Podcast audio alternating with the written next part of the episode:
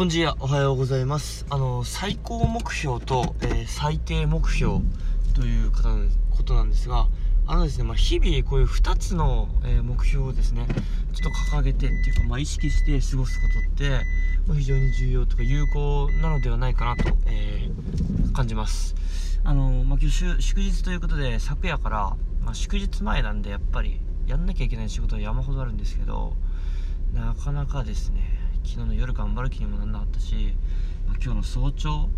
頑張ろうともなれませんでした。なので、まあ、最低目標として、まあ、朝8時には、えー、朝の準備を終えておく。でまあ近くのカフェファミレスにでも行けたらいいのかなっていう気で、まあ、今日過ごしました。でまあ今日、まあ、朝9時ぐらいになってまあ何ですかね、まあ、予定通り7時ぐらいにはもう目覚めてですね。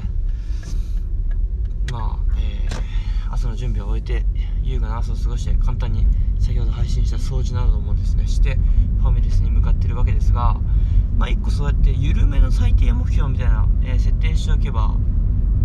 結構あこれは最低限達成できたっていう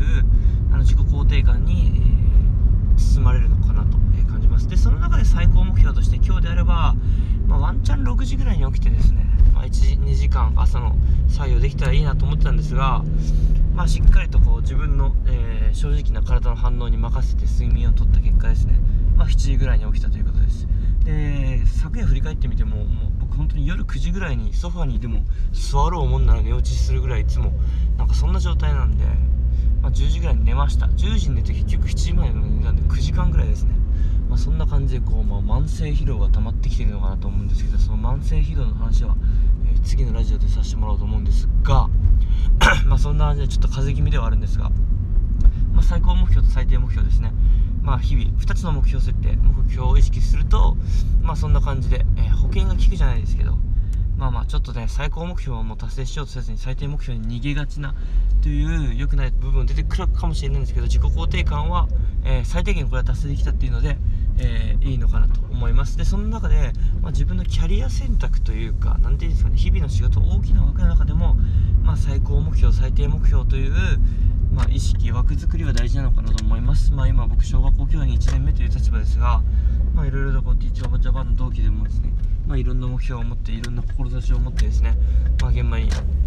えー、飛び込んでる人がいる中でですね、まあ、僕はなんかそこまで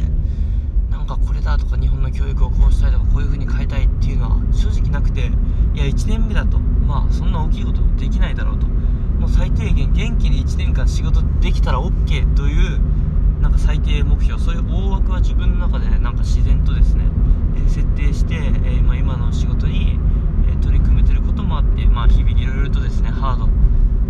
なこと本当にいっぱいいっぱいになることが多いですが、まあ、最低限元気に生きているとこの1年間ですね。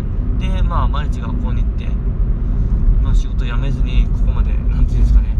えー、できていること本当に自分が存在することだけで何て言うんですかねこうまあ自分が小学校教員として現場に入った価値は最低限はあるのかなと感じてますので、えー、まあ、日々の自己管理ですね、えー、自分が壊れないための管理っていうのを最低限心がけてまあ、日々ここまでやってこれたのかなと思います。なので、まあ、1日の中にも、えー、最高目標最低目標そして大きな枠の中ですね、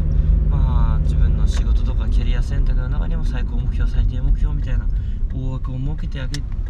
るとなんか、まあ、良いのではないかなと。最低限ここまでは、えー、頑張れる。そしてこういう最低限ここまでできたっていうまだ前向きな自分への心がけみたいなことも、